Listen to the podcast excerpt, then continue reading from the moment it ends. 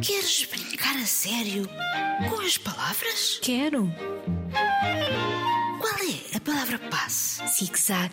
Podes entrar.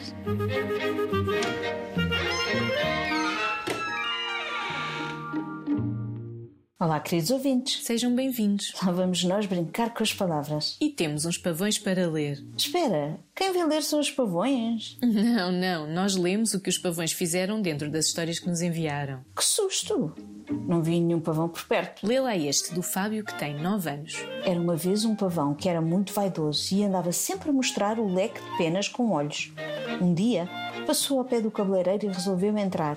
As pessoas ficaram muito admiradas e o pavão abriu o leque e deitou tudo abaixo. Foi uma confusão. Hum, Estou a imaginar a cena. E qual vais ler agora? Eu vou ler este texto da Carlota que tem 8 anos. Era uma vez um pavão que tinha as penas estragadas porque andou à chuva. Foi pedir ajuda ao cabeleireiro e ele disse que precisava de limpar as penas e dar-lhes brilho. O pavão ficou muito bonito e disse obrigado ao cabeleireiro. Um pavão cheio de estilo. Pois é, vamos ao novo desafio? Vamos.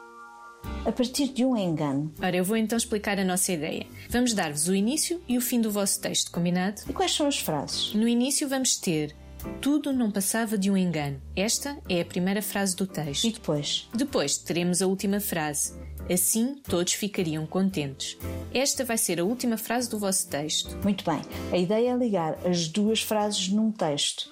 Acho que vai ser muito divertido. Enviem os vossos textos para radiozigzag.rtp.pt. Ou então, deixem no Padlet do programa. Estão lá todos os desafios e todos os textos que recebemos. Toca a escrever, estamos à espera. Até já!